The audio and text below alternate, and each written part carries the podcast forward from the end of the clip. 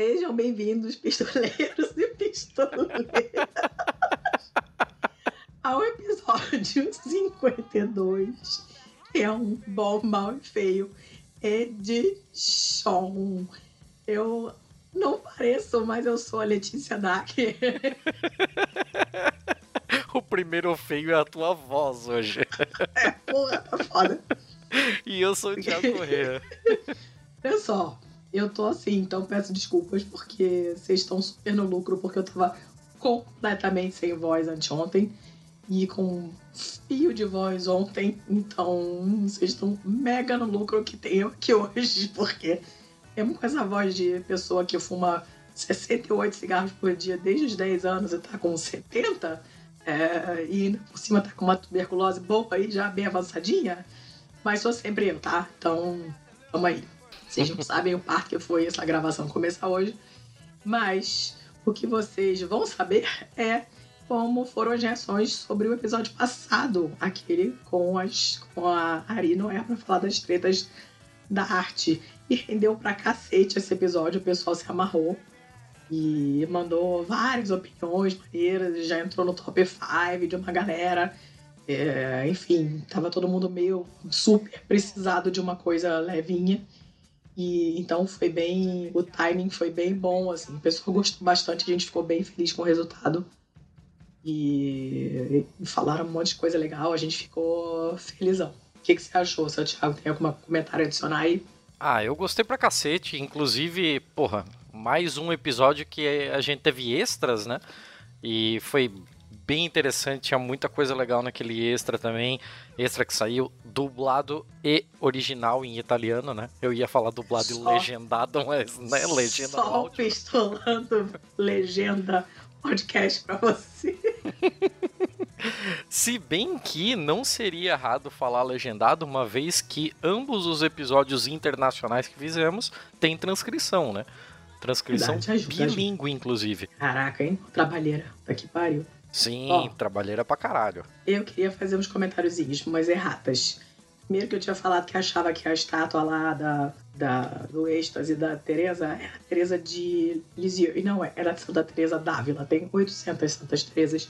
E aquela Teresa que estava claramente gozando com a lança dourada do anjo era a Santa Teresa d'Ávila.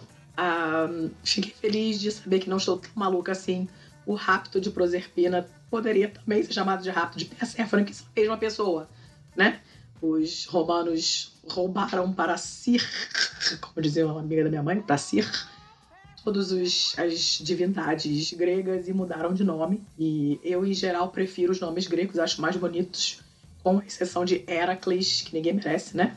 Hércules já está plantado na nossa cabeça, então é, eu uso Hércules, mas para os outros, em geral, eu prefiro o nome grego. E acabou que ficou na minha cabeça Perséfone, mas Proserpina é a mesma pessoa. Aqui Proserpina tem nome de remédio. Então, né, tomem o seu a Proserpina, que é o seu antipertensivo, se toma todo dia de manhã, antes do café da manhã. Não dá, né? Perséfone eu acho mais bonito, mas o nome oficial dela, porque obviamente foi feito em Roma, estátua é o rapto de Proserpina, mas eu não estou tão louca assim. É, Proserpina é o nome comercial da Losartana, né? É, ridículo, né? Não, não. A PSF é muito melhor. É, eu queria pedir desculpas por ter falado tanto nesse episódio, porque é, é, um assunto que me empolga pra caramba. E eu tendo tido o privilégio de morar aqui esse tempo todo, eu vi muita coisa legal. Então acabei me empolgando, eu falei pra caceta. Então já peço desculpas agora, mas agora Inês é morta. E eu queria contar rapidinho, apesar da minha voz escrota hoje, o Thiago disse que ia me poupar, mas foda-se é, a minha voadora da arte mais recente, que foi em dezembro de 2017, se não me engano, que eu fui a Londres ver um balé que eu amo, que é o Silvia, que inclusive já dei como dica uns pedacinhos dele aqui algumas vezes. E, e eu já comecei a chorar na rua, chegando, entrando no teatro. E passei o espetáculo todo chorando, minha filha me abraçando. Eu passei o espetáculo inteiro chorando. E nem foi com a bailarina que eu queria ver, porque aqui eu realmente queria ver já tá aposentada e não, não dança mais. E foi com uma outra bailarina que eu amo, mas que não é muito adaptada para esse papel, digamos, não é muito a praia dela. Mas foi lindíssimo, a música é maravilhosa, as coreografias são lindas, é um puta de uma balé. E eu não parei de chorar desde que eu saí da estação do metrô e fui andando na rua, já tava chorando. Peguei meu bilhete chorando, entrei chorando e fiquei chorando, explicando as coisas pra Carol. Vi o espetáculo chorando, saí chorando e ainda continuei chorando um bom tempo depois. Foi muito, muito, muito impactante para mim. E, e, ainda é o meu balé preferido, apesar de eu ter descoberto ele tarde, assim, mas ele é sensacional e foi muito tocante para mim ter visto ele ao vivo com orquestra tocando ali na hora, sabe? Ver os figurinos de perto e eu tinha conseguido poltronas assim na décima fila, que é bem perto do palco. Então a gente via os detalhes das roupas dos figurinos, que eram os mesmos do que eu, da montagem que eu tenho no DVD, porque é o mesmo balé, é o mesmo corpo de baile. Cara, é, nossa, tô toda arrepiada já aqui de novo. Para quem ainda não acatou uma eventual sugestão desse balé que eu tenha dado anteriormente, procurem Silvia com Y e curtam, porque porra, é uma música muito, muito carrega, assim. Te joga pra dentro da história e a coreografia hum, sensacional, vale super a pena ver. Esses eram os meus recadinhos pessoais para esse episódio de hoje. Agora, para poupar a minha bela voz, os outros recadinhos de ordinária administração vão ficar a cargo do seu Thiago. Sim, senhora. É, ainda sobre o episódio, além de uma repercussão muito boa, eu devo dizer que, modéstia à parte, muita gente falou que adorou a minha indicação do aplicativo do Sim, Daily Arts. Só se amarrou, é. Eu tenho, inclusive, no nosso grupo na Pistolândia, compartilhado algumas coisas do Daily Art e tal. É, é super interessante. Eu endosso mais uma vez aqui, eu reforço a minha indicação. Porque se você pulou esse episódio, por favor, ouça. Tem, tá, tem muito conteúdo muito bom lá, modéstia à parte. Motivo nenhum para pular. Se pulou, você tá super perdendo. Mas assim, além do episódio da Rinoé, além de um episódio dublado e na voz original e com transcrições em português e em italiano. Detalhe, a, a transcrição deu 16 páginas. Vocês têm noção de quanto trabalho dá isso. Isso é uma coisa de maluco, porque a gente não automatiza esse tipo de coisa. Então, assim, eu não acho que a gente estaria tão errado assim em pedir para que você colaborasse, para que a gente mantivesse toda a nossa infraestrutura, de certa forma, né? E, um, de certa forma, também um, uma motivação para que a gente continue fazendo esse tipo de coisa, porque dá trabalho pra caralho, encaixar fuso horário, conseguir as pessoas certas para falar sobre os assuntos certos. E tem coisa pra cacete aí que tá para acontecer e eu nunca posso falar porque a Letícia não deixa. Não. Mas eu garanto que vocês não vão se arrepender desse tipo de coisa. Se você puder é, nos ajudar de alguma forma, tem duas formas muito legais de nos ajudar e que são igualmente importantes assim. A primeira é compartilhar o episódio, é fazer a gente romper uma bolha, chegar a pessoas que não nos ouviriam. É, teve um cara no, no Twitter, eu não vou lembrar agora, eu até nem tô com as coisas abertas aqui, mas que falou, porra, pela logo de vocês, com uma pistola uhum. e tal, eu jamais ouviria e tem uns assuntos muito bons. E, cara, é assim. Eu, eu até mudei a nossa descrição no Twitter, na verdade. Botei logo a Tifa, logo de cara para o pessoal entender. É, é a gente precisa de vez em quando desse tipo de coisa, assim. Então, às vezes, é, ocorrem algumas resistências que a gente não estava esperando e a gente conta com vocês, os nossos ouvintes queridos, para que a gente vença determinadas resistências. Então, uma forma muito, muito legal de nos ajudar é compartilhando o episódio, nos indicando para quem tem interesse por podcast, mas ainda tá lá nos grandes, na Globo, nisso, naquilo, e ainda não viu que tem um pessoal independente que pode trazer um bom conteúdo. Se você tiver a oportunidade, se você tem o privilégio de ter uns caraminguá sobrando no seu bolso, existe também a possibilidade de contribuir conosco financeiramente. É, a gente andou comprando equipamento aqui. Eu espero que esse seja o meu último bom, mal e feio com esse equipamento, porque o meu headset está morrendo. Será, será. Amém. Será. Isso, e a partir de 5 reais por mês você consegue nos ajudar em catarse.me barra pistolando. É um valor simbólico, é um valor que não vai mudar a nossa vida, mas de grã em grã a galinha enche o papo e a gente pode participar de eventos, fomentar o resto da podosfera. A gente nem quer que você chegue lá e, sei lá, coloque 20, 50 reais. Você pega esse valor e divide entre vários outros podcasts de conteúdo muito bom que tem por aí. Ah, mas a gente gostaria de poder contar com isso para participar e fomentar a comunidade da podosfera mesmo, assim. Muito em breve nós teremos alguns eventos que pretendemos participar e isso seria uma ótima ajuda para que não pesasse nos nossos bolsos. Afinal, porco, Bolsos. porcos, bolso, bolsos. Não ouse falar isso na minha frente, pelo amor de Deus. Bem, é, dito isso, ah, se você tá fora do Brasil, você pode ir em patreon.com barra pistolando, que é o Patreon, na verdade, se escreve Patreon.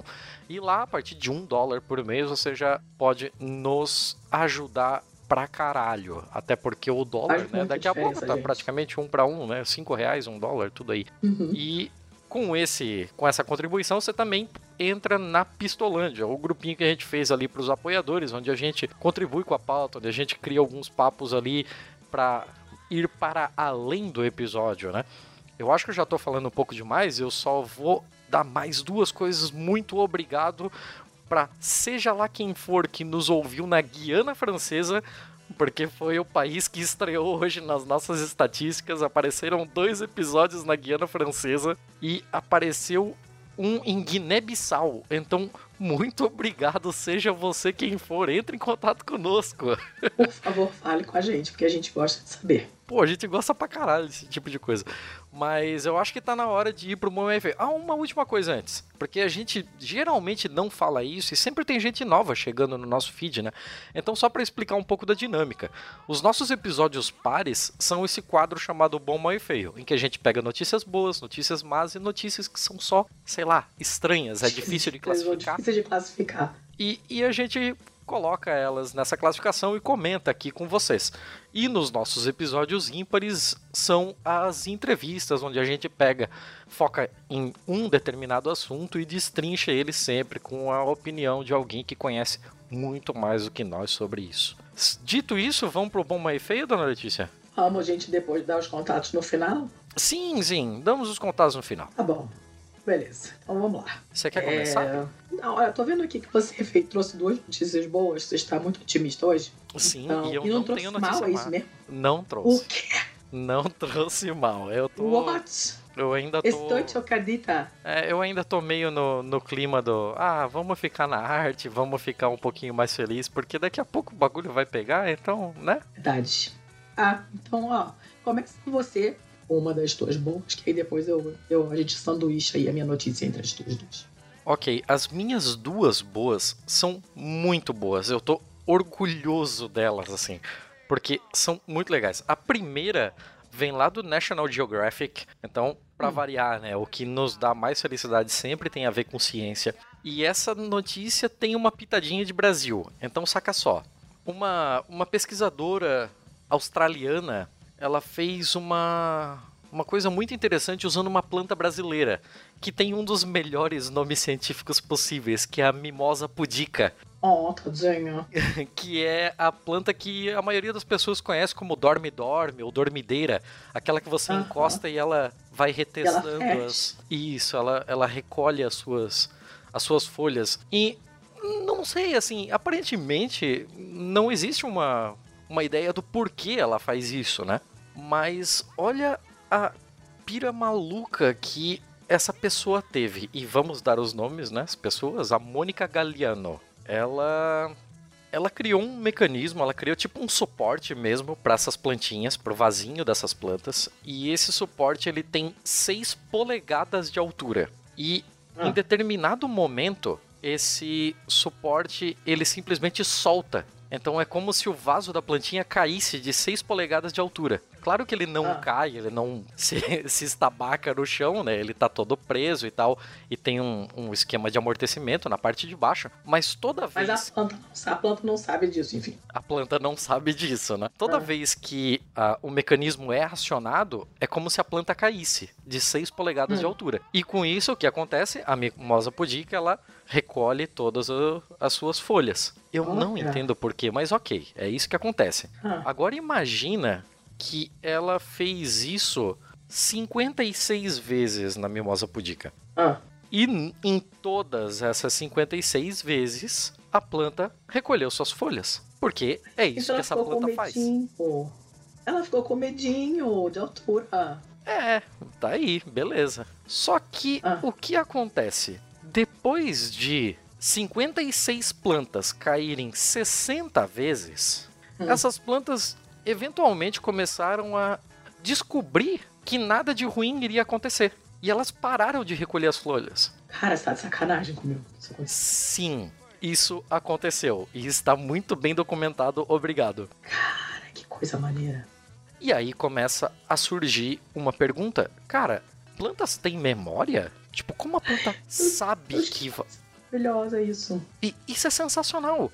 Como é que uma planta pode utilizar um tipo de memória para mudar o seu comportamento? Então, ela foi é, mais longe no, no, no, experimento dela. E ela começou a, a observar esses indivíduos que não é, deixavam as suas folhas completamente fechadas quando, quando, entre aspas, derrubadas, né? E então, pô, se no fim elas estavam completamente abertas, é como se elas não realmente não se importassem mais. Essa evidência de lembrança, ela começou a ser questionada do tipo, ah, a planta ela pode, por exemplo, é, gastar muita energia recolhendo as suas folhas. Então, depois uhum. de 60 vezes feito isso, por uma questão de economia de energia, ela simplesmente parou de fazer. Ah, e faz sentido. Faz ah. muito sentido, faz bastante sentido. Mas o que, que ela fez? Ela deu um leve tapa e a folha fechou. E aí, cara, tem alguma coisa acontecendo aqui e isso é completamente novo. Uma semana depois desse experimento de 60 quedas, ela resolveu fazer de novo. Hum. Pra ver, pô, se a planta tem uma memória, ela também deve esquecer as coisas, certo? Hum. Então, se eu pego uma planta de uma semana depois e faço esse novo experimento, ela deve voltar a fechar a sua folha, porque voltou a ter um comportamento novo e ela voltou a estar caindo. Ela não fechou a folha. Gente. Ela não só tem uma, entre aspas, memória. Memória de longo prazo? Como ela tem uma memória de longo prazo. Cara, isso é muito bizarro. Isso é muito, muito incrível. E ela continuou fazendo isso, pegando diferentes plantas. Então, ah, essa daqui, ela tava uma semana sem cair e agora eu derrubei ela de novo e ela continua não fechando. Tem algumas outras lá que já estão mais de uma semana. Então ela foi usando e ela chegou em plantas que, entre aspas, lembravam disso 28 dias depois. Gente. Para ter uma ideia de como isso é grande, as abelhas elas, elas esquecem uma nova descoberta em coisa de três dias, no máximo dois dias normalmente. Poxa, eu achei que a abelha era mais espertinha. Então, imagina que sofisticado é esse tipo de mecanismo que uma planta pode utilizar para, entre aspas, lembrar disso. E como funciona uma lembrança de um organismo que não possui cérebro? É um limite completamente novo para a ciência. É uma, é uma coisa radicalmente diferente do que a gente pode traçar algum paralelo com o mundo animal. É como, é como você tentar descrever uma cor nova, ou uma nota musical nova, ou sei lá, uma dimensão que a gente não tem. É, a gente não é... tem nem instrumento para compreender isso. Que coisa maluca, tô chocada. É, é bem por aí, assim, quando, quando a gente pega, por exemplo, máquinas, mecanismos, robôs e tal, e a gente precisa descrever o que eles fazem, geralmente a gente meio que personifica eles sabe? Então, Antropomorfiza ah, um pouquinho, né? Exato, porque é o nosso jeito de trazer para algo que é mais similar ao que a gente está acostumado, né? Então, ah, o que que o, o Google faz? uh, uh, aquele assistente do, de voz do Google, ah, ele me uhum. ouve, interpreta o que eu falei e me responde. Uhum. Tecnicamente não é o que ele faz. Formas que a gente encontrou de, de dizer o que ele faz, certo?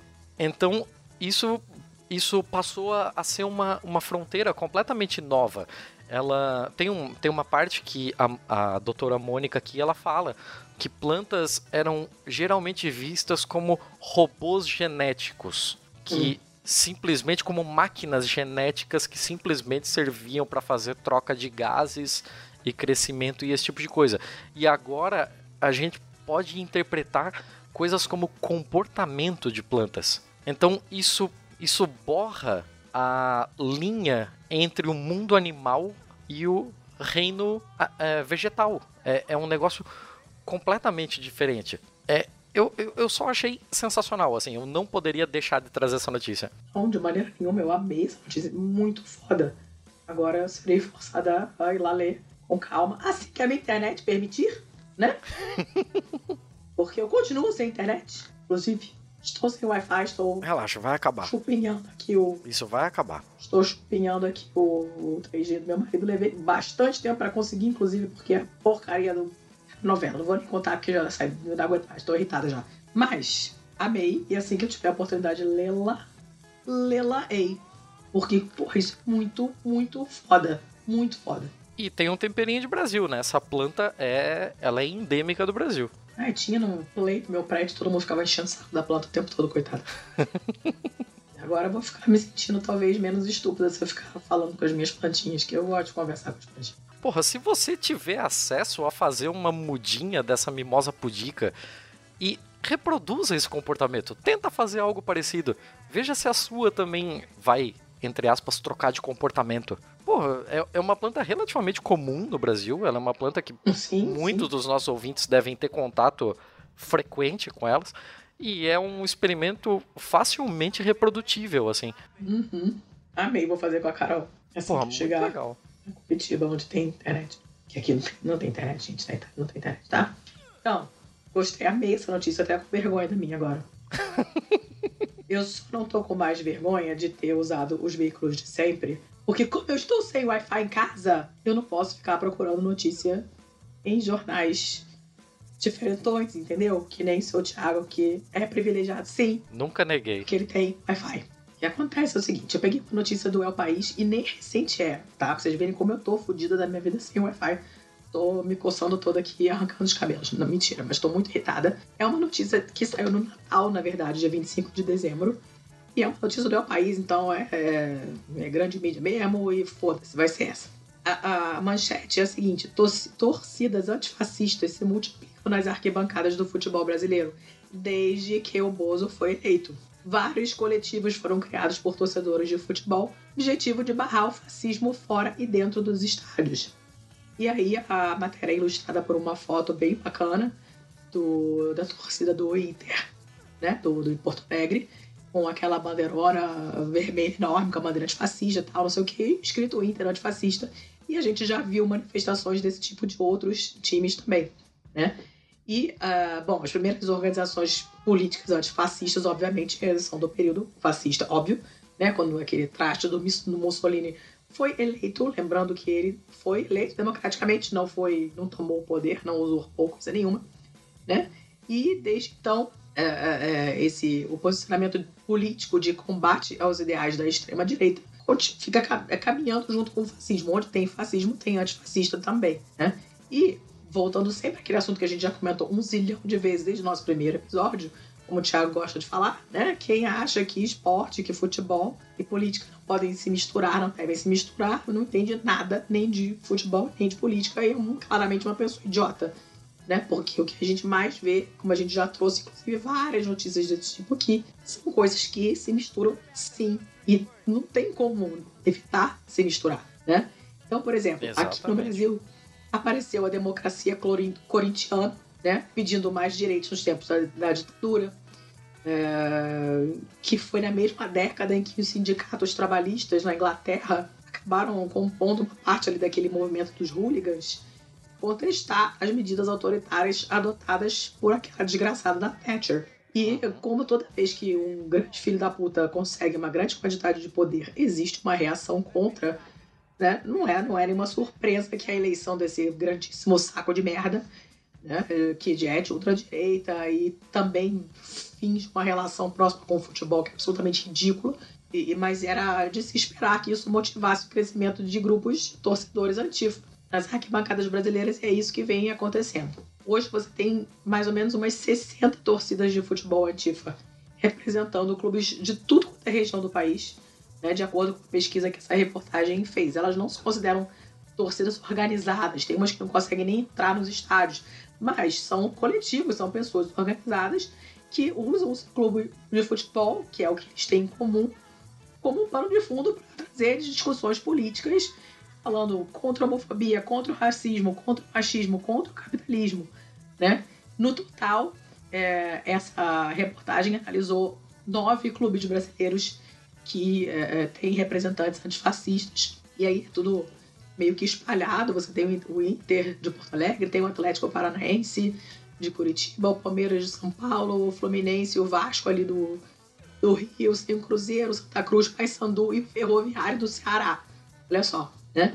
É, e a, dessas todas, a, a, do Ferroviário do Ceará foi criada em 2005, então é a torcida antifascista mais antiga do Brasil, se chama Ultras Resistência Coral.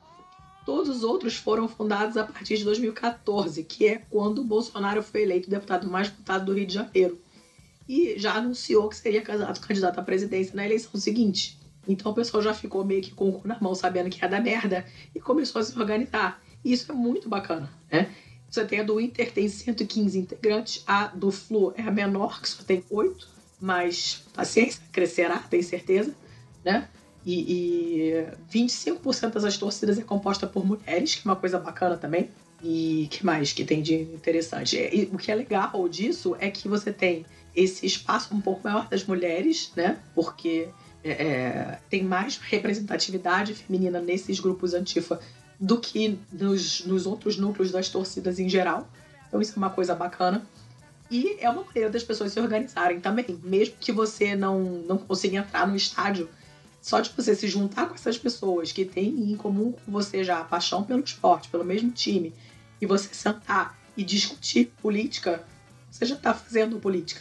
Então é uma maneira muito, muito bacana de você se organizar. E fácil também, porque as pessoas já se conhecem, já tem essa grande coisa em comum, né? Que é a primeira barreira que a gente tem para para se juntar com as pessoas, é você localizar o que, que você tem em comum, para você poder sentar junto e conversar. Né? É sempre assim, com todo mundo. E isso é uma coisa bacana, as pessoas já estão inseridas num contexto que já é um coletivo. E aí você vai refinando esses interesses. Quando todo mundo se descobre antifa, pô, vamos conversar mais sobre isso aí. E aí você tem o um grupinho que vai sentar lá e vai falar sobre política, provavelmente vai ler algum livro, vai discutir alguma coisa, sabe? Fica um, um negócio bem, bem bacana. E, uh, obviamente, a maneira como essa discussão antifascista é trazida para as torcidas vai mudar de lugar para lugar. Cada cidade tem uma realidade diferente. Né? Então, por exemplo, em Porto Alegre, esse pessoal da, da Inter antifascista pressionou a diretoria do time para poder fazer um ingresso mais barato, né? E, e, isso é muito legal. Diminuíram o preço, então esse coletivo antifascista consegue estar presente no setor mais popular do Beira Rio, né? E, e, e eles só conseguiram acesso a esse setor sem cadeiras porque eles se mobilizaram, então eles foram juntos, coletivamente, e conseguiram essa coisa, né? Que era o que eles queriam. Eles não quiseram, quiseram se identificar porque a gente sabe que tem violência contra o pessoal ativo pra caralho. Então fazem eles muito bem e não se identificarem no jornal desse tamanho. Mas é uma ação bacana. E fora do estádio, eles fazem coisas também.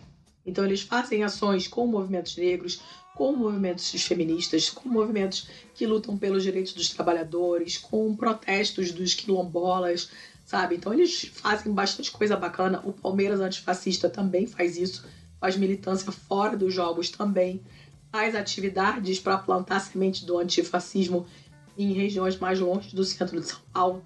Então tem muita coisa é, bacana. A gente já viu é, outras torcidas antifascistas levando a bandeira da Marielle para os estádios. A gente e é sempre super emocionante quando aparece, né?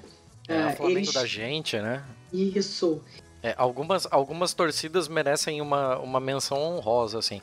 A Flamengo da gente, eu, eu tenho que falar sobre a Gralha Marx do pessoal Ai, é do Paraná. Porque, cara, assumir esse nome num estádio de futebol no Paraná, meus é amigos, contem comigo pro que vocês precisarem, na boa. É foda, é foda.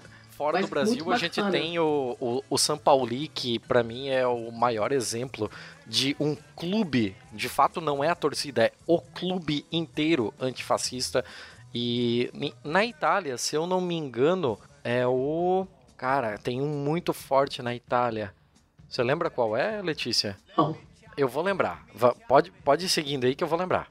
Uma coisa bacana que eu queria apontar aqui dessa reportagem é que o pessoal da torcida antifascista do Palmeiras diz que eles confrontam torcedores nas arquibancadas quando eles avaliam que o comportamento desses torcedores é racista, machista ou homofóbico. Inclusive, essa torcida surgiu depois que em 2014 o pessoal que acabou fundando depois essa torcida começou a sentir que tinha mais fascista na arquibancada, mais gente escrota, né? E isso começou é, o estopim, olha só, o estopim da fundação da, da torcida Antifa foi uma discussão que rolou nas arquibancadas de um jogo do Palmeiras, porque tinha um torcedor que usava a camisa da Ilha do Chibili, que é a torcida da Lazio, que a gente já comentou aqui, a gente já trouxe a notícia, é um time abertamente fascista. Lembra da notícia lá que perderam pro time escocês, nananana, né? O Celtic. Uh, isso. E aí é, o pessoal do Celtic fez aqueles painéis com a foto da Mussolini de cabeça baixa, patati patatá. Uh, é um, um, um, time escroto, é um time abertamente fascista mesmo, e o cara apareceu lá com a camisa da Ilha do Tibi. E aí o pessoal, teve um pessoal da torcida do Palmeiras que falou: meu irmão, não, você não vai ficar aqui no jogo com a camisa de um time, sabe, fascista, pelo amor de Deus rolou uma discussão com esse cara. Eu não sei mais detalhes do episódio, não sei se rolou briga, alguma coisa assim. Mas esse pessoal que ficou indignado com esse cara acabou fundando a torcida antifascista, então é bacana. E isso me leva a uma coisa que eu preciso falar, dados os acontecimentos que aconteceram no grupo que, lembrando para os amiguinhos, os homens principalmente, que quando você vê um homem fazendo merda e você não fala nada, mesmo que dentro de você você saiba que ele está errado, você está se omitindo. E quem cala consente, né? Quando você omite, você está permitindo que a filha da putice prossiga. Com você, homem, se o teu amiguinho está falando merda, dá uma cotovelada nele e fala: Você está falando merda. Você está sendo escroto. Deixa de ser escroto. Principalmente quando tiver outra mulher falando e um cara interromper, ou quando tiver rolando uma, uma explicação, coisa desse tipo. Fala, cara, deixa a mulher acabar de falar. Então, não deixem de cutucar o amiguinho. Quando você não faz nada, você está sinalizando para esse seu amiguinho que tá tudo bem ele continuar falando merda. Então, mesmo que você não fale mais fio-fio para mulher na rua, se você vir, lembrando que não é se você ver, é se você vir e se você vir o seu amigo fazendo um fio-fio para alguém na rua, chamando de gostosa, vem aqui que eu vou te lamber toda, você tem que falar alguma coisa para ele você tem a obrigação de falar alguma coisa para ele. Puxa o bracinho do seu amigo e fala: Você está sendo escroto pra caralho. Para com essa merda, porque senão eu vou te comer de porrada e depois eu nunca mais vou falar com você. É isso. Porque quando você não fala nada, ele vai achar que é super legal. Que mulher adora ver essas coisas. Entendeu? Que ela tá doida pra ser lambida por ele. E que isso coloca ele numa posição de poder que para ele é super confortável. Ele acha ótimo. Ele sabe que a mulher tá se cagando de medo dele e fica se sentindo o maioral, achando que esse comportamento é aceitável e normal. Não é. Eu já falei isso aqui mais uma vez, eu toda vez que eu tiver oportunidade eu vou falar de novo. Não se omitam. Deem esporro no guinho escroto. Possivelmente exponha na frente de todos os outros. Todos os outros entenderem a mensagem. Quando você não fala nada, você está sinalizando que tá tudo bem e não está. Certo? Você que ficar caladinho enquanto o amigo fizer merda, eu vou aí puxar a sua perna de noite enquanto você estiver dormindo. Acabou a minha notícia boa, que eu preciso respirar. Beleza. É, só pra, só pra lembrar aqui, o time italiano mais antifascista, pelo menos que eu lembro, que eu conheço, é o Livorno. Ah, gente, Geno, é, é, a Toscana é foda. Ai, eu Toscana. Toscana é tudo comunista, eles são ótimos. Sério? É, é, assim mesmo? Sério, sério. O centro-Itália, ele é tradicionalmente de esquerda. Aí você pega a Umbria Toscana, pega a Emília-Romanha, que é a mais comunista das regiões italianas, que é onde fica Bolonha, que é uma cidade foda, maravilhosa. E tradicionalmente são regiões de esquerda, embora a coisa tenha mudado um pouco, assim, mas a Emília-Romanha permanece ainda como o último estandarte, bastião do comunismo ferrenho. A região inteira praticamente ainda é vermelha. Funciona bem pra caralho, as escolas são as melhores do país e tal, não é à toa. E é, quem puder ir visitar Bolonha, vá, porque é linda, come-se super bem, pessoal, muita gente boa e o sotaque deles é lindo. E Livorno fica na Toscana, que é do outro lado, mas ainda é centro, e a Toscana também é bem de esquerda, assim, maneiro.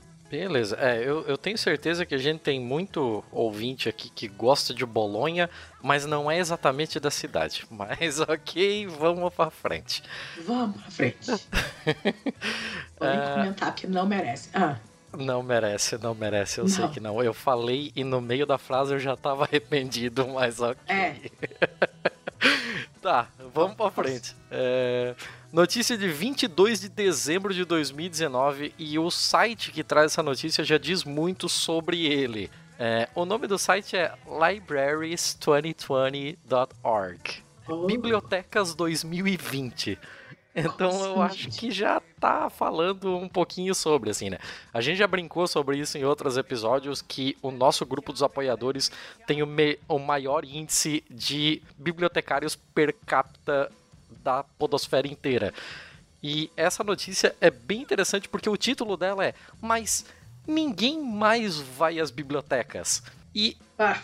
Não, é, é, ela, ela foi feita como uma contestação mesmo, assim.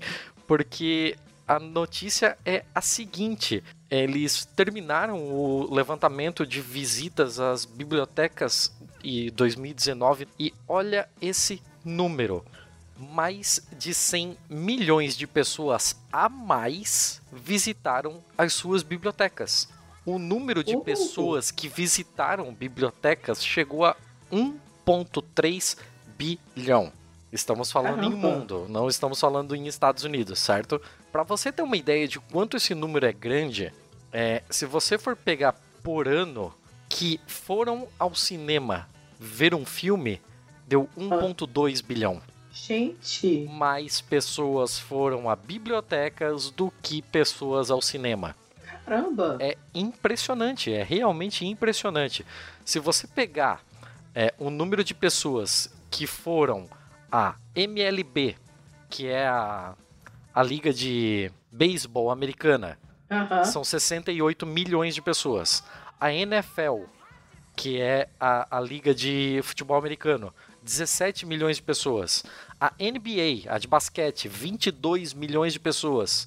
A, a de hockey, 21 milhões de pessoas. A NASCAR, 4 milhões de pessoas.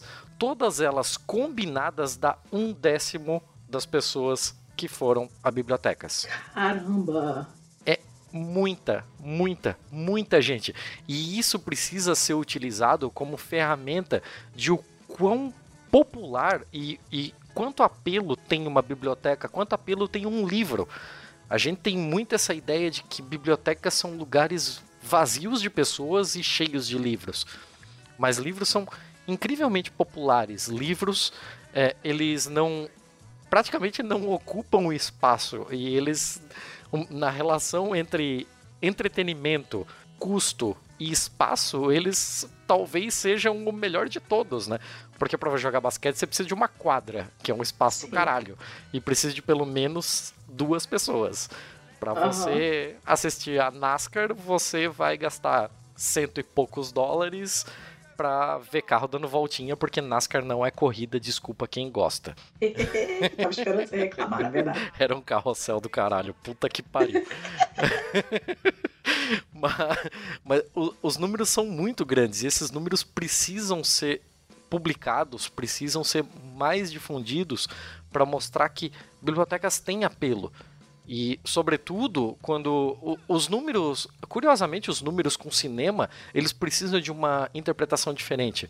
Porque, por exemplo, trazendo para a realidade brasileira, né? Pouquíssimas cidades têm salas de cinema. Sim. Se você vai para uma cidade do interior, é, mais profundo do Brasil, são pouquíssimas salas de cinema.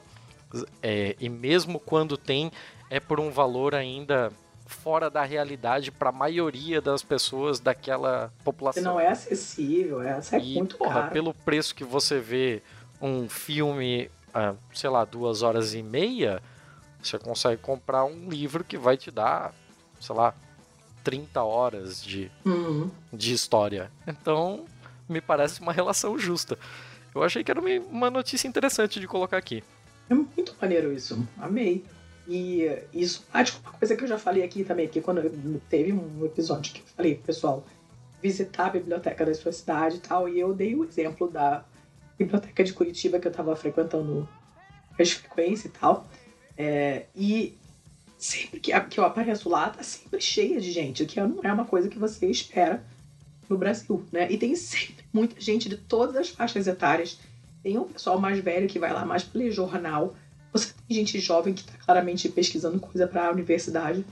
Eu tenho visto muita menina lendo coisas de feminismo na biblioteca, usando para se informar desse ponto de vista. Que legal. Uh, é, muito bacana, assim. E sempre cheio. Tem uma galera, a sala de jornais, de periódicos, né, de jornais e revistas, sempre cheia de gente, que eu não, não era uma coisa que eu esperava, assim. Isso é muito bacana, muito mesmo. Considerando que o livro ainda é caro, né? Ainda é um artigo caro. A gente sabe que proporcionalmente nem é tanto, né? Porque é, uhum. é um objeto que tem toda uma. Como a gente falou no nosso episódio lá com é, sobre a crise do mercado editorial e tal, não sei o quê. Pô, cara, não é um comprar uma maçã na feira, tem uma quantidade absurda de trabalho por trás, né? E é, nem é tão caro assim se você for pensar proporcionalmente ao trabalho que dá para fazer um livro. Sim. Mas é uma parada cara. Então, é, é, não é todo mundo definitivamente que tem acesso. Não vai sair comprando livro. Eu compro muito livro, mas eu compro muito livro porque eu leio quase tudo em inglês. A biblioteca não tem quase nada em inglês nem aqui e nem em Curitiba. Então eu não tenho alternativa, eu acabo comprando. Mas se tivesse é, disponível na biblioteca, eu, cara, eu ficaria lá direto lendo, sabe? Então é, é, é, é, são lugares que oferecem muita coisa e eles fazem evento pra caramba. Se você olhar o site de qualquer biblioteca pública do Brasil, você vai achar um monte de coisa legal que eles fazem, recebem autores, grupo de leitura, sabe? Tem um grupo de, de leitura de história, de contação de história para criança muito maneiro. Tem um monte de coisa legal. Vale super a pena ficar atrás, sabe? Eu já fiz um curso de tradução muito bom, totalmente grátis, assim, com diploma e tudo, sabe? Pô, tem umas paradas, umas iniciativas muito maneiras. Acaba sim, sendo sim, uma, é... um, um ponto de encontro de comunidade também, né? Se você for pensar. Sim, é, essa é uma barreira, inclusive, que precisa ser quebrada, né? O, o, a biblioteca precisa deixar de ser vista como um depósito de livros. Ela tem eventos, ela tem, além dos livros, ela tem periódicos, ela tem é, gibis para as crianças, ela abre todo um novo mundo. Algumas têm videoteca, algumas têm sim, sim. audioteca, seria esse o nome? Eu não sei. Eu acho que sim. Algumas têm hemeroteca, talvez, não certamente, sei. Certamente. Bem, mas que seja, vocês entenderam o meu ponto. Chega. Vamos pra frente. Mulher do céu, a gente tá com 48 minutos de gravação. Jesus, socorro, isso que eu tô toda fodida. Lança ah, teu mal a, aí. O meu mal é uma notícia que, assim que eu bati o olho, eu falei, essa vai. E aí uma galera me marcou, assim, se não me engano, foi a Nilda também, do lado da Mitografias, que me marcou. Um beijo pra Nilda mesmo. Se tivesse sido você, leva um beijo do mesmo dia. É uma notícia que eu achei em várias fontes, mas eu, como sempre, peguei da primeira fonte que bateu na minha timeline, que é o Detroit Free Press. E é uma notícia da agora, dia 23 de janeiro. E o título é o seguinte: um cara de Detroit ganha uma, é, um processo por discriminação racial, pega esse dinheiro, vai ao banco e o banco faz o quê? Não coloca o cheque dele, ou desconto o cheque. E aí ele vai entrar com outro processo de. Gente, é ridículo, olha só. Como, como assim? Ó, oh, não, é, é ridículo. Esse cara, ele. É, o nome dele é Saltor Thomas, eu não sei como é que se fala o nome dele, eu acho que é isso, Saltor. E ele processou o empregador dele, alegando discriminação racial, né? Em um processo legal, tal, não sei o quê, que é, pede confidencialidade, então a gente não sabe exatamente os detalhes. Mas ele ganhou. E aí foi o banco com os cheques, né? Que a empresa pagou para ele. Só que o banco simplesmente se recusou a trocar, a descontar os cheques, se recusou a depositar os cheques, chamaram a polícia e deram início a uma investigação por fraude. Aí ele ficou, cara, só porque eu sou preto, eu cheguei com um cheque de um valor interessante. E eu, só porque eu sou negro, eu não posso ter esses cheques, ter conseguido esses cheques de maneira legal. Vocês têm que chamar a polícia. Então chegaram quatro policiais no banco, ele só estava tentando depositar os cheques que ele ganhou de maneira legítima. Caralho. É uma coisa inacreditável. Aí a polícia disse que o, o sistema informático da, do banco disse que leu os cheques como fraudulentos e foi por isso que chamaram a polícia, não sei o quê. Mas, é, é, cara, isso é ridículo, né? E, e, e aí o que, que ele fez? Que ele não é besta, fez ele muito bem. Processou a porra do banco por discriminação racial, né? Está certíssimo, lindíssimo. Depois o banco pediu desculpas por ter chamado a polícia, que é o que os bancos fazem, né? E o Thomas falou: teu, teu cu, você já fez passar por essa humilhação, você vai ser processado? Sim, senhor. O cheque bateu depois, 12 horas depois, tranquilamente, não tinha nada de fraudulento nos cheques. E, mas disse que ele foi questionado dentro do banco por dois policiais, ficaram mais dois fazendo guarda do lado de fora, né, e tal. E, tipo, o cara já era cliente do banco há mais de dois anos, há quase dois anos. Então, é, é, o cara ele não apareceu do nada numa agência que ele nunca tinha visitado. Ele era cliente do banco, sabe? Não uhum. tinha motivo nenhum para ele ter sido tratado dessa maneira. E aí acabou que ele, apesar da desculpa que o, o banco deu, ele falou: Cara, sinto muito, já tá chegando outro processinho aí, né? E vamos ver o que, que vai acontecer. É, isso, isso é exatamente aquilo que a gente chama e que muita gente às vezes não entende quando a gente fala né, sobre racismo estrutural. Exatamente. Você pode chegar para o gerente desse banco e descobrir que, sei lá, ele tem amigos negros, o melhor amigo da infância dele era negro, ele até já namorou uma negra, mas não é uma questão pessoal, é uma questão de racismo estrutural, é uma é a questão de uma sociedade que vê no negro ou ou no indígena, ou a, a, gente fica muito nessa questão do negro, né? Porque as nossas duas grandes referências é onde essa, essa questão do negro são é, é mais forte, né? Que é tanto no Brasil quanto nos Estados Unidos. Mas isso serve para outras etnias também, serve para ciganos. Tem um problema bem grande, inclusive, com ciganos em Portugal, né? Por causa daquele imbecil do caralho. Eu não, eu não vou nem citar o nome dele, foda-se. Não. Mas. Ah é, a gente tem, tem isso e as pessoas têm essa dificuldade de entender, né? Pô, mas eu não sou racista. Como é que eu posso estar sendo racista com essa pessoa? Mas não é uma questão pessoal. Não é que você é racista nesses termos. Não é que você quer a destruição dos pretos. É uma questão de que você está inserido em uma sociedade e nesse contexto você está sendo utilizado como ferramenta dessa sociedade de segregação racial. É, é a mesma coisa que a gente já comentou de outras, outros episódios, né? Inclusive, comentei isso também sobre o episódio da Sabrina. A gente estava falando do, do, da questão do canudinho inox, que a gente fica super se achando, mas da água, né? Que a gente fecha a torneira quando escova o dente, não desperdiçar isso, aquilo. Eu não consigo desperdiçar, isso me irrita. Mas eu tenho plena consciência e é necessário que a gente tenha plena consciência de que não são os nossos comportamentos individuais que vão mudar as coisas enquanto o sistema estiver tudo errado. É o sistema que tem que mudar. A gente estava fazendo merda até muito pouco tempo atrás, porque o sistema nos leva a fazer merda. Né? E aí, mesmo depois que você sai daquele esquema e começa a pensar de uma maneira diferente e a se comportar de maneira diferente, da mesma, as coisas continuam dando errado do mesmo jeito. Né? Porque não é o que eu faço que vai mudar o sistema. Tem que ser uma coisa coletiva, tem que ser uma coisa estrutural, tem que ser uma coisa impactante, senão a parada não vai mudar isso vai continuar acontecendo. Eu posso ser super legal com todos os negros que eu conheço, que são poucos, because preto no Brasil é pobre e frequenta outros lugares. Eu não, não, estudei com pessoas negras na minha vida inteira, como a gente comentou já em também em outros episódios. E é, é, posso ser super legal, mas eu estou inserida num contexto que é racista. E eu ser legal, que é o que todo mundo deveria fazer, não vai tornar a estrutura, o sistema menos racista. Não é assim que a coisa funciona. Então o que a gente tem que batalhar é para mudar a estrutura, o sistema, porque senão não vai mudar nada nunca. Né? E o que esse cara sofreu foi exatamente isso, racismo estrutural. Todo mundo que esteve com ele no banco é, é, suspeitou de alguma coisa e fez alguma pergunta inconveniente. Como é que você conseguiu esse dinheiro? Sabe? Ah, falando que o cheque era fraudulento e não era porra nenhuma. Tinha vindo com. Eles já tinham retirado outros cheques do mesmo lote, não teve problema nenhum durante o dia, sabe? Mas encontraram desculpas e aí ficaram vigiando, sabe, o cara dentro do banco. Então é uma coisa que é a estrutura inteira é assim. A gente pode ficar indignado, mas a gente ficar indignado e a gente tentar fazer as coisas direito não vai mudar o sistema. Tem que ser uma coisa na base da porrada, na revolução mesmo, não tem jeito. Próxima, você não tem mal.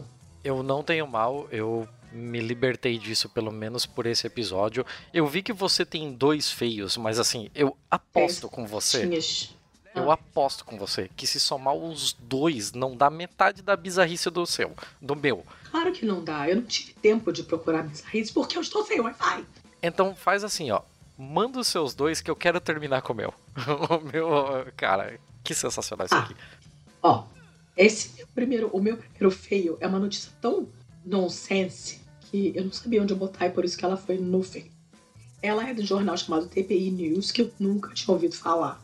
É um jornal italiano, mas que eu não conhecia. E falei, gente, não é possível, isso não é verdade. Mas depois eu comecei a ver que tava pipocando reação sobre isso em tudo quanto é lugar na internet todo mundo estava comentando, todos os jornais eh, noticiaram e tal. E, então, é, é isso mesmo. O que aconteceu foi o seguinte: sente, sente a manchete. O senhor vende drogas?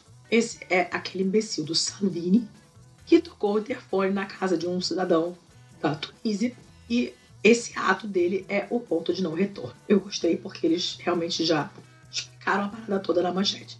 O que, que aconteceu? Esse cretino do Matteo Salvini, que é um idiota, que estava passeando pela Emília-Romanha, porque teve eleições agora, né, esse fim de semana, então é, o pessoal estava visitando as regiões nos, nas semanas anteriores para tentar angariar votos.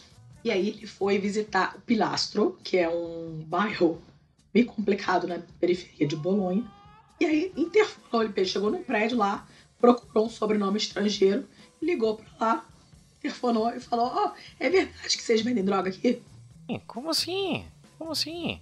É, é, foi a reação de todo mundo que raciocina. Como assim? O que, que ele tá fazendo lá? O que, que é isso? Né? E aí é legal que a reportagem fala assim: não subestimem esse cara. Não riam dele. Mesmo que a gente olhando para ele, a gente fica com vontade de sorrir, porque ele tem. É, é, não, é, não é uma coisa cômica, é um ponto de não retorno, isso é uma coisa séria. Ele foi, praticamente, ele queria caçar, né? encontrar um traficante tunisiano. E aí é, é, saiu filmando ele, uma equipe de vídeo filmando ele, apertando, ligando para de, de, de interfones aleatórios para apartamentos aleatórios que tinham nomes árabes, porque na, na Itália os apartamentos não têm número em geral, né? A maioria dos lugares do apartamento não tem número você e também não tem porteiro, então você coloca, escreve os sobrenomes das pessoas que moram naquele apartamento. E aí o carteiro deixa as cartas e quem for te procurar aperta o botão que tem o teu nome. Então quem chega na portaria do meu prédio aqui lá fora toca o, o, o interfone lá onde tem o botão Vieira da e Balducci, que é do meu marido. E, e não sabe qual é o número do apartamento que não tem, não sabe nem que andar é. Eu que tenho que falar, né? Primeiro andar, acho que é, porque a pessoa não sabe. E aí, então, você pode, você quando anda pela rua, você vai olhando os interfones nas entradas dos prédios, você vai vendo quem mora ali. Você dá para você lendo o sobrenome de todo mundo. E ele saiu caçando sobrenomes árabes, ligando e perguntando: é verdade que o senhor vende droga? Isso assim, usando a forma de cortesia né, do italiano, que é lei, que é o equivalente do vu, francês, que é uma coisa um pouco mais formal, mas absolutamente ridícula. E, uh, e aí o que essa reportagem fala que, bom, isso aqui é a perda total do senso de limite não dá. Né? O Salvini também é um cara muito performático. Ele queria ser engraçado? Era, era. Qual era a intenção exatamente? Ele queria ser engraçado e, obviamente, ele queria aparecer na mídia, que é o que ele quer. Né?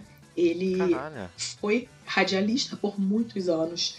Ele passou a aparecer muito na televisão e ele gosta de estar na televisão sempre. Né? Então, sempre tem que acontecer alguma coisa quando ele está sendo filmado, que é para aquilo render. É o famoso falei mal, mas falem de mim, que a gente tá careca de saber que é uma merda, né? É uma, uma técnica que a direita usa muito e a gente ainda cai até hoje. Né? Então o que, que ele faz? Você, cara, é um negócio tão ridículo, porque é como se ele não soubesse que essas, esses quadros de pegadinha, que é o que ele estava meio que tentando fazer, sabe? Era como se ele estivesse interfonando até alguém falar assim: eu trafico drogas, pode subir, sabe? Eu abro para você. E é como se a gente não soubesse que esses quadros são todos armados. Todo mundo tá careca de saber que reality show é tudo, tudo script, não tem nada de improvisação ali, né? Mas ele estava fazendo ali uma coisa como se ele estivesse fingindo que fosse uma pegadinha totalmente improvisada, totalmente natural. E, e, e, enfim, totalmente ao acaso. Né? É uma coisa absolutamente ridícula. Ridícula. E aí ele ligava e falava assim: Não, eu quero dar a você a oportunidade de você desmentir o que as pessoas falam aqui no bairro que você é traficante. Não, não. E às vezes assim, era uma mulher respondendo, sabe, com um sotaque super pesado, com criança berrando no fundo, uma família de pessoas estavam almoçando. E ele interfonando, enchendo o saco das pessoas. Uma coisa absolutamente ridícula, sabe? É um negócio muito, muito louco. O cara é um imbecil. Mas e aí? Se, se o cara fosse realmente traficante, o que, que ia acontecer? E se o cara descesse com um revólver na mão? O que, que, que teria acontecido? Nossa, Ou se o cara, cara fosse um imigrante ilegal e achasse que ia ser deportado e saísse correndo e o pessoal ia achar que ele tava correndo porque ele era realmente traficante de droga. O que, que é isso? Sabe? O que, que é isso? Não é, se um cara desse fica putaço e só apaga Sim, esse filho fala, porra, sabe? Não enche meu saco, tô almoçando, sabe? E, é um negócio assim, ridículo, absolutamente ridículo. E, e, e, ficou uma. Deu uma reação enorme. Eu comecei a, a ver um monte de hashtag falando disso no, no Twitter e fui começar. Eu custei entender do que, que era a notícia. Porque gente, é? eu fiquei com aquilo, é? O que, que esse idiota quer, sabe? Mas essa, essa interseção de política e mídia, do jeito que a mídia é hoje, então essa, essa, essa sede que as pessoas têm de espetacularização de tudo, de dessa recompensa imediata, essa nossa mania de reality, de coisas que a gente sabe que não são improvisadas, mas a gente finge que são. É, é, isso não tá dando certo. E aqui foi ultrapassado realmente um limite. Foi, não tem mais nada a ver, como o artigo fala. Não, não é mais questão de direita ou esquerda, não é questão de campanha eleitoral, é, é alguma coisa muito ruim que está acontecendo com essa junção, esse tipo de coisa. Né? E a gente vê uma coisa não muito diferente disso no Brasil. A gente tem que ficar esperto, porque é, eu não duvido nada que fãs desse cretino comecem a fazer a mesma coisa em outros lugares, saírem tocando o interfone das pessoas, mas o senhor é traficante, sabe? Isso vai acabar dando merda e, e, e, e não é pouca, não. Eu não sei nem o que comentar dessa notícia, porque ele é absolutamente surreal. Absolutamente surreal. Mas eu, eu concordo o já tá mais diz que foi, comentado. foi superado um limite e, e não, não, tem muito o que fazer, né? É óbvio que é uma notícia merda, mas ela é tão bizarra que eu resolvi colocar ela no feio. E a minha outra notícia feia, feia porque ela tem dois lados nesse caso, é da Matador Network, que eu achei que tinha acabado, na verdade, mas eu vi que não, está bela pimpam. É um, cara, é um site de viagem, na verdade, eu não sei se ainda é um site de viagem, mas começou assim, eu frequentei por alguns anos, assim, lia muita coisa. Quando eu tava no auge da minha mania de viajar, hoje eu tô de saco cheio, quero ficar na minha casa rodeada de eletrodomésticos. E a, a manchete é essa aqui. Wombats são os heróis dos incêndios australianos, dando abrigo a outros animais nas suas tocas. Para quem não é familiarizado com os bichos esquisitos que tem na Austrália, e realmente eu posso dizer que são esquisitos e eu não gosto da palavra exóticos, mas eles são definitivamente diferentes e tem um motivo para isso. Né? A, a, a Austrália é uma ilhona gigante bem isolada, né? E, e, os animais que crescem ali não crescem em outros lugares. Uhum. Então eles são estranhos no sentido de que estão fora da norma, porque não tem canguru em nenhum outro lugar do mundo. Por exemplo, ornitorrinco. Vamos falar do ornitorrinco? Tecnicamente não dá para chamar nenhum deles de exóticos, uma vez que eles são endêmicos de lá, né? Sim, sim, não são exóticos, eles só são esquisitos porque você tem é, sei lá, felinos diferentes, você olha para um leão, para um tigre, para uma jaguatirica, para um gato no doméstico, você reconhece que é um gato. Mas você olha para o ornitorrinco, você senta e chora que você não sabe o que é aquilo. né? Então, são animais estranhos, inclusive eles mesmos, os australianos, sabem disso e, enfim, não interessa. Mas o que está acontecendo? Com esses incêndios absolutamente pavorosos na Austrália, e eu tenho muito medo do que, que isso vai ter é, em, termos de repercussão biológica mesmo, porque foi mais de um bilhão de animais morreram. E eu não sei o que, que vai acontecer, se vai ser possível se recuperar de uma tragédia desse tamanho, em tanto em termos do ambiente quanto dos frequentadores, moradores desse ambiente, eu não sei o que, que vai acontecer, isso estará aos biólogos estudiosos uh, entenderem isso no futuro, mas esse bichinho que é super fofinho, ele, é, ele, não, ele tem cara de quê? Eu não sei te dizer. Não é bem porquinho da Índia. Ele é um bichinho peludinho, fofinho. Parece um castor, ele, né? Não é bem castor, eu não sei. Não sei, ele é, ele é esquisito. Eu não sei nem se é roedor, na verdade, mas ele é foficho, assim. Ele é um pelo. Não, não falo nem roedor, mais pelo. Sei lá, pelo formato dele, assim, sei lá. É, ele é, é um bicho esquisitinho, mas ele tá lá, fofinho. E eles cavam esses túneis subterrâneos e tal e uh, são túneis complexos, assim, são redes de túneis, tananana, e vários outros bichos acabaram se abrigando nesses túneis. Outros bichos, como os wallabies, que é um tipo de mini canguruzinho, as echidnas, que são os. parecem os porcos, mas não são. É, um, é tudo bicho maluco da Austrália. E eles acabaram conseguindo sobreviver dentro desses túneis. E aí eles viram que você. É, tem gente que foi lá depois, né, os documentaristas ou biólogos que foram visitar essas áreas nas quais o incêndio já, já, já acabou, né? Porque já destruiu tudo que tinha para destruir. E você, eles começaram a ver que tinha uns bichos que não estavam nem, nem pretinhos, assim, né? Porque, como é que você não tá nem chamuscado? Como é possível, meu filho? Você tá aí todo lépido e fagueiro no meio dessa destruição. E aí começaram a ver, cara, a única explicação que a gente tem é que esses bichos estavam escondidos embaixo da terra. Porque não tem como o bicho tá sem um arranhão, sem, tá, sem um pelinho chamuscado, se ele tivesse em qualquer lugar perto do incêndio, que foi, cara, um incêndio, tá um sendo ainda, incêndios bizarros. Começaram a procurar e tal, não sei o que, e foram ver que tem um monte de bicho é, aparecendo super saudável, um monte, né? Tô sendo generosa, mas tem aparecido esses bichos saudáveis e não apareceu nenhum wombat queimado durante as missões de resgate. Aí Caramba. começaram a entender, ah, danado, tu botou tudo no metrô aí, se escondeu, escondeu uma galera contigo, a lista de Schindler Feelings, e os bichos eram... Mas maneiro isso. É legal pra caramba. Eu gostei, apesar Porra, da causa legal. ser uma merda, porque esses incêndios são uma coisa pavorosa. Mas olha que bicho legalzinho. Fofinho, eu adorei. Ele tem mais empatia que muita gente, né? Nossa, tem certeza que ele não, não queima índio, Brasília, coisas desse tipo. Né? Não bate mendigo, não chuta cachorro, tenho certeza. E, e aí fiquei mais, mais carinho por ele, assim. Eu já achava ele fofinho antes, agora eu tô assim, oh, te amo. Então, notícia double side, né? Enquanto você falava aí, eu fui ah. dar uma pesquisadinha aqui. O que diabos é o Wombat? E o wombat ele é um marsupial. E aí, quando você pensa em marsupial, você já pensa em canguru, koala. E caralho, todos esses três que eu falei são da Austrália. Só tem marsupial na Austrália? Não, eu acho que gambá, se não me engano, também é marsupial. Exatamente, eu acabei e de ver panda. isso aqui. Panda? Acho que sim. É, o panda não tá aqui, mas os gambás estão aqui na, na lista de marsupiais. Mas para ser marsupial não precisa daquela bolsa? O gambá tem aquela. Caralho, que. Nossa, velho, já aprendi pra caralho aqui.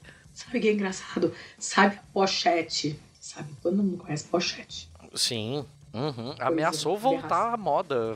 Ameaçou um voltar atrás. porque, assim, eu entendo que realmente é muito prática, mas, gente, pochete ninguém merece. Pochete em italiano se chama marsupio. Olha! Que você fica lá com aquela sua. um bolsinho no seu ventre. Você colocar suas coisas importantes. Também é considerada cafona aqui, obviamente. O italiano é esquisito, mas senso de estilo eles têm. Isso é um bichinho bonitinho que ajudou os coleguinhas, eu fiquei feliz. Pesado, Marsupiais têm é. dois úteros, duas vaginas. O canal pelo qual o filhote nasce, canal pseudo-vaginal, que é o único, aparece somente na gestação. Acompanhando esse processo, os machos muita vez, muitas vezes têm o pênis bifurcado. Que loucura, cara! Austrália, velho. Austrália, Austrália, onde você morre de água viva. É. Ok. Dá. Tá, então vai lá com a sua última bizarrice é. pra gente fechar e eu dormir, que tá ligeiramente tarde, são duas e meia da manhã aqui. É, eu já, já, já aprendi o suficiente sobre marsupiais por enquanto. Cara, é, essa notícia é não menos do que sensacional.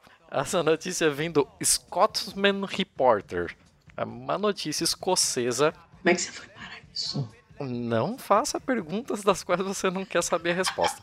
Ela é de 24 de janeiro, ela é fresquinha, fresquinha. Ah. E olha o que aconteceu dessa vez. É, teve um, tem um pessoal que estava pensando uma, uma empresa chamada Organic Sea Harvest, tipo hum. Colheita orgânica marinha, marítima, hum. que gostaria de fazer fazendas de salmão em uma determinada região da Escócia, que é uma região chamada de Skye. Skye se escreve S-K-Y-E. É, é uma ilha, ilha de Skye. Isso.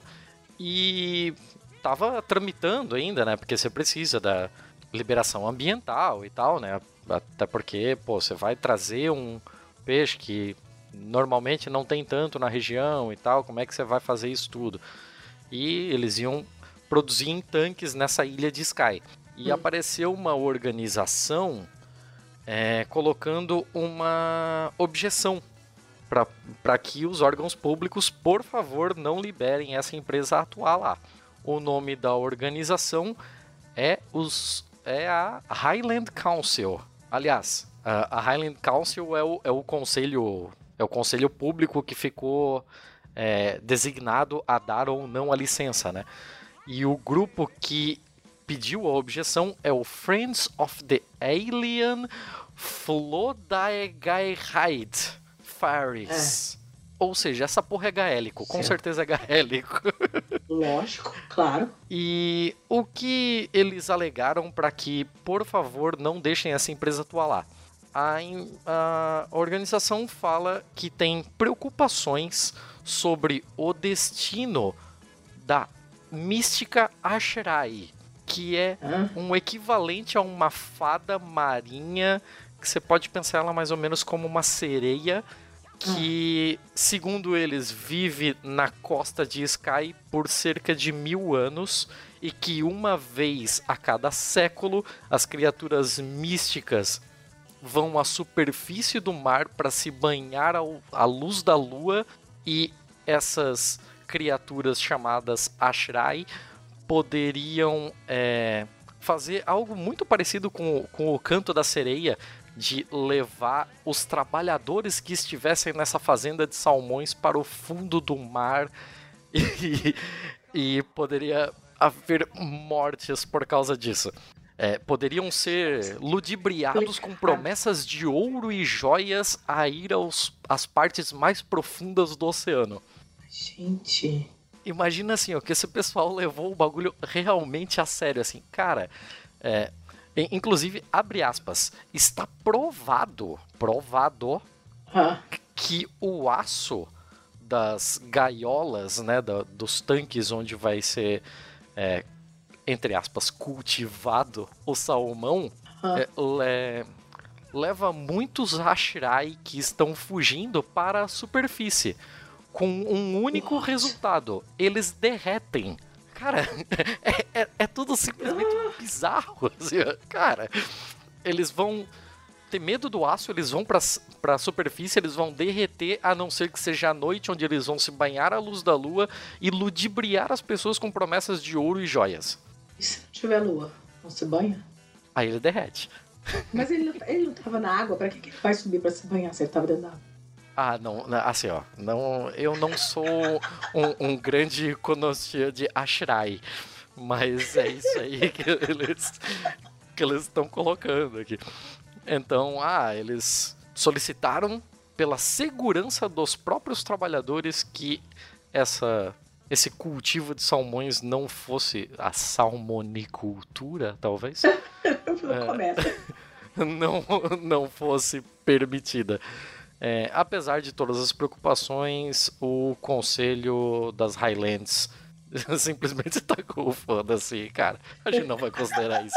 Muito obrigado pela sua preocupação, mas a gente vai prosseguir aqui, por favor. Agora mas... deixa, deixa os adultos conversar agora.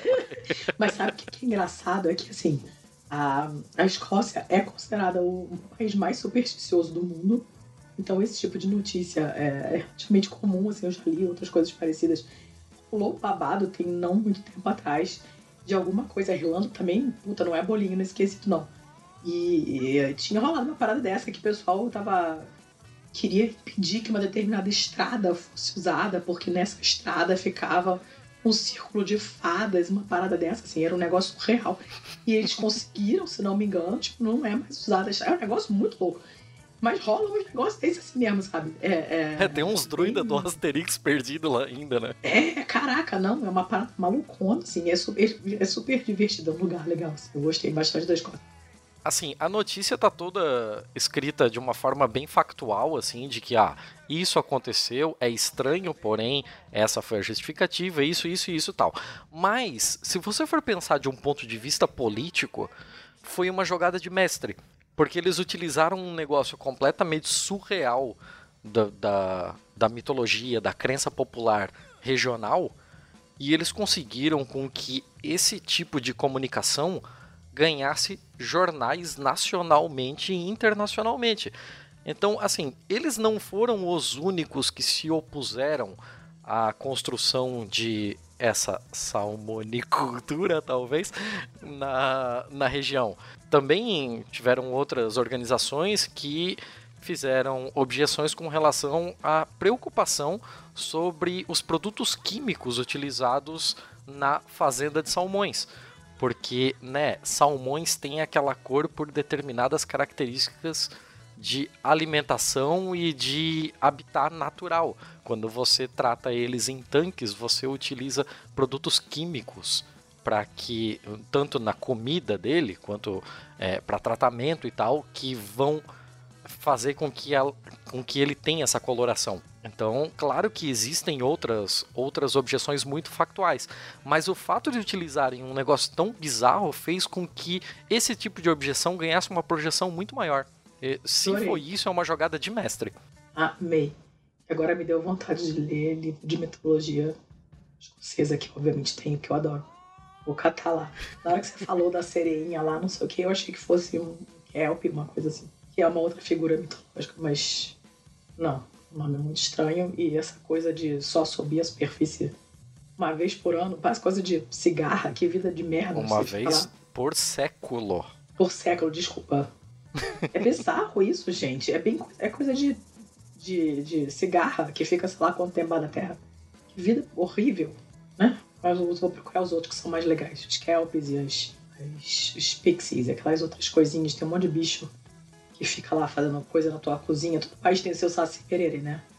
E a Escócia tem uma dança de sacis pererês. Assim. São bem legais. Eu tenho um livro ilustrado muito maneiro sobre essas coisas. Agora eu vou lá pegar pra olhar. Ah, realmente a sua bizarrice venceu as minhas bizarrices coletivamente. não era de se esperar, porque sem a internet eu não consigo procurar as coisas. Ah, não, oh, desculpa. Eu não aguento mais, tô ficando nervosa. Essa vida sem internet eu me sinto um Neandertal. Quem quer encontra um jeito. Quem quer encontra um jeito. Toma Eu culpo. É, o meu jeito é, é ir pra casa da minha sogra trabalhar, né? Mas eu não tenho, quero ficar lá enchendo saco a tarde inteira. Então, uma merda.